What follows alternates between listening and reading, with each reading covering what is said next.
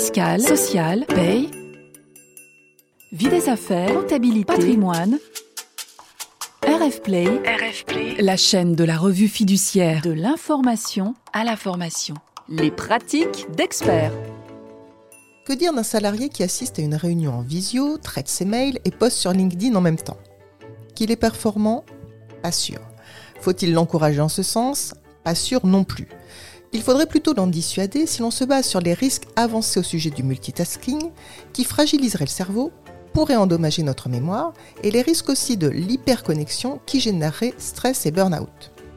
Alors il y a des entreprises qui prennent la mesure des problèmes posés par le stress numérique et qui décident d'agir contre ce stress, contre cette hyperconnexion. C'est le cas de Mazar France, dont Julie Récalde est responsable efficience et innovation RH. Madame Récalde, bonjour.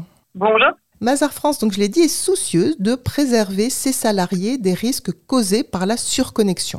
Alors, est-ce que vous pouvez nous expliquer quelle est la culture numérique chez Mazar? Bien justement, quand on a travaillé, quand on a commencé à travailler sur ces sujets de la culture numérique, on s'est dit que peut-être on n'avait justement pas de définition propre.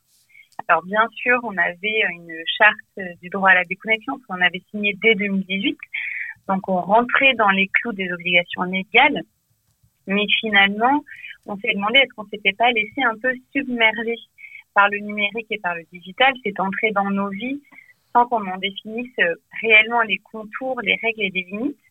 Et c'est pour ça qu'on a mis en place euh, un programme de digital detox pour essayer justement d'être euh, acteur de notre culture numérique et de ne pas la subir. Est-ce que ce programme de Digital Detox, vous l'aviez envisagé avant même les confinements et donc l'accentuation du travail euh, en télétravail et puis après du travail hybride ou est-ce que c'est venu euh, dans cette mouvance de la crise sanitaire? Alors on avait commencé à travailler sur euh, ce sujet de la, de la déconnexion, de la surconnexion avant les confinements, ne serait-ce que parce qu'on y viendra d'ailleurs, on a un modèle organisationnel de cabinet qui peut parfois tendre à la surconnexion. Donc c'est un sujet sur lequel on travaille activement depuis 2019 avec le lancement de notre premier programme Mailloop. Est-ce que vous trouvez que le, travail hybride a généré des dérives vers cet excès de connexion? Oui, en fait, ce qu'on a, ce qu'on a constaté, en fait, ce qui a, ce qui a vraiment changé avec la généralisation du télétravail, c'est qu'on a perdu finalement tout un environnement physique qui nous permettait de déconnecter.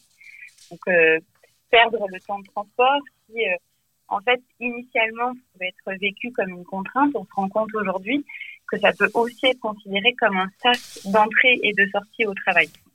Donc, on avait rapporté le travail à la maison, mais aussi la maison au travail. On n'avait plus de barrières physiques, on avait un, un total mélange des gens. Quand on était au bureau avec la porte fermée ou quand on n'était pas au bureau, en fait, on avait des temps de travail qui étaient indépendants, mais aujourd'hui, nos bureaux étant devenus totalement virtuels, nos limites sont aussi devenues euh, virtuelles. Quels outils euh, pratiques vous avez mis en place justement pour lutter contre cette euh, hyper-connexion de vos salariés? Alors dans le cadre de notre programme, on a mis plusieurs actions en place. En fait, il a vraiment fallu qu'on mette en place un écosystème de solutions parce qu'on s'aperçoit vite qu'une seule solution isolée ne fonctionne pas.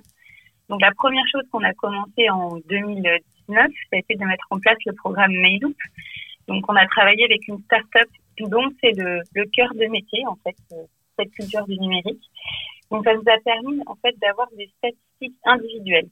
Donc, de donner à chacun de nos collaborateurs une idée très précise par la donnée de ces usages du numérique. Mais ça nous a aussi permis de nous donner à l'échelle de notre organisation euh, des données sur les usages numériques et donc ainsi de, voir d'où partait notre, euh, notre culture numérique justement. Par exemple, façon très concrète, euh, ça nous donnait la possibilité de connaître euh, chacun notre amplitude numérique. Donc on avait différents graphiques sur notre boîte email qui nous donnaient notre amplitude numérique. Alors c'est un graphique qui est souvent effrayant, pour être honnête, puisqu'il montre la plage horaire entre le premier email et le dernier email traité. Mais ça nous donnait aussi la possibilité de nous comparer à d'autres populations chez Mazar, parce que la donnée en valeur absolue, comme ça, n'a pas beaucoup de sens, mais de, de voir comment est-ce qu'on s'intègre dans euh, avec nos pairs. On a accompagné cette euh, data mise à disposition de webinaires de sensibilisation, parce qu'en fait, c'est pas tout de simplement euh, communiquer des chiffres et des constats à nos collaborateurs. Mais il faut aussi qu'on puisse les accompagner, en fait, pour qu'ils puissent changer leurs habitudes, pour qu'ils puissent transformer leurs pratiques. Donc, on a fait différents webinaires de sensibilisation, notamment sur l'empathie numérique et le stress numérique, pour vraiment faire comprendre aux gens ce qu'on a pu mesurer. Et ce qu'on a pu mesurer, c'est qu'en fait, 56% des emails qui sont envoyés en dehors des horaires de travail génèrent une réponse en dehors des horaires de travail. Donc, c'est en fait une responsabilité collective. Vraiment, l'idée, c'était de faire prendre conscience aux gens qu'on arrête un petit peu de se cacher derrière euh, cette flexibilité, la liberté que chacun promeut, en fait, son comportement a des conséquences sur les autres. Donc ça, c'est la première chose qu'on a fait, ce programme Mailoop, en début 2020. Donc, euh, ça a commencé euh, avant le confinement et ça s'est poursuivi pendant le confinement. Et puis ensuite, euh, on a mis en place une semaine de sensibilisation à nos usages numériques. On s'est dit, on veut pendant une semaine ne parler que de ça. Donc ça, on l'a, on l'a mis en place en se disant, il faut qu'on fasse prendre de la hauteur sur l'environnement numérique à nos collaborateurs.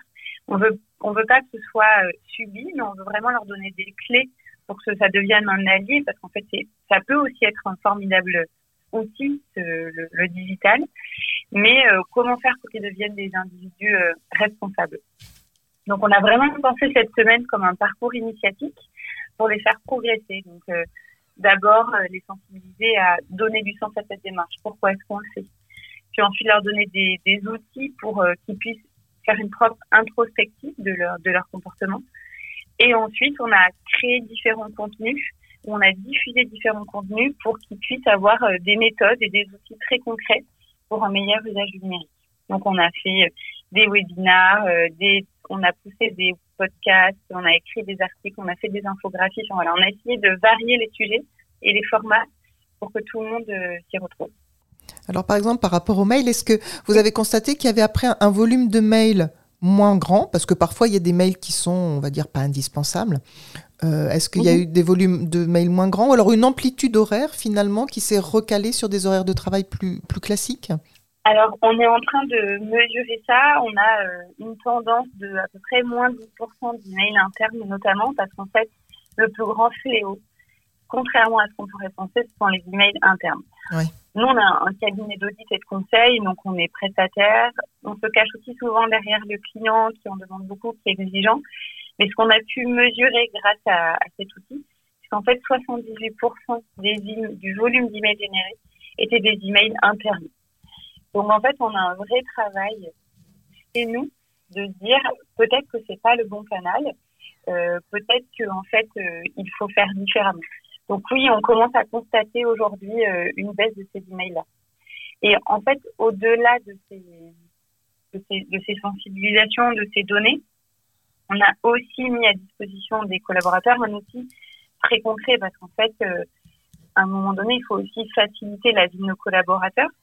Et donc, ce qu'on a mis en place, c'est euh, l'automatisation de l'envoi d'emails différés. Donc, on a créé en interne une solution qui fait qu'à chaque fois qu'un collaborateur veut envoyer un mail après 20 heures, avant 8 heures ou le week-end, il a une possibilité en un clic, de façon très facile et automatique, de différer l'envoi de cet email. En fait, il faut vraiment pouvoir donner aux collaborateurs des solutions pour les aider, pour les aider et pour les accompagner. Donc euh, ça, c'est quelque chose qu'on a vraiment voulu mener en interne ça n'a pas été facile en fait. On, pensait que les collaborateurs allaient accueillir euh, très favorablement cet outil qui en fait euh, n'oblige pas les gens. C'est pas coercitif, les gens peuvent le faire s'ils veulent, mais s'ils estiment que leur email est absolument urgent, ils peuvent tout de même envoyer. Et ben, finalement, ça, ça a quand même été de l'accompagnement au changement, mais ça c'est quelque chose de très concret qu'ils voient tous les jours. Donc à chaque fois qu'ils veulent travailler trop tard le soir, et ben on leur rappelle peut-être que c'est pas le bon moment et qu'il faut le, faire demain. Alors ça, ça va aussi dans, dans le sens euh, du respect du droit à la déconnexion, qui est effectivement une belle idée, mais qui n'est pas du tout facile euh, dans les entreprises à mettre en œuvre. Est-ce qu'il y a d'autres actions que vous avez faites pour euh, accentuer ce respect du droit à la déconnexion? Oui, on a aussi intégré dans toutes nos signatures d'email une phrase en fait qui dit Mazar s'engage pour l'équilibre vie personnelle vie professionnelle à ce titre, les emails reçus en dehors du temps de travail n'appellent pas de traitement immédiat. En fait, ça, c'était quelque chose de très important parce que. On a des signatures euh, d'emails qui sont euh, standard pour l'ensemble de nos collaborateurs Mazar en France. Et en fait, en incluant cette phrase dans nos signatures, c'est sous nos numéros de téléphone, en fait, tous les emails envoyés ont cette phrase-là. Donc, que ce soit des emails en interne, mais aussi des emails en externe. Donc, c'est aussi un gage pour nous, pour que les collaborateurs, en fait, puissent se saisir de ce message institutionnel. C'est-à-dire, en fait, Mazar le clame haut et fort à tel point qu'on l'écrit dans nos mails de façon standard, y compris les mails qui sont envoyés aux clients. Donc, c'était pour nous un, un effet de levier important, en fait, et de se dire, euh, c'est quelque chose qui est institutionnel auquel on croit.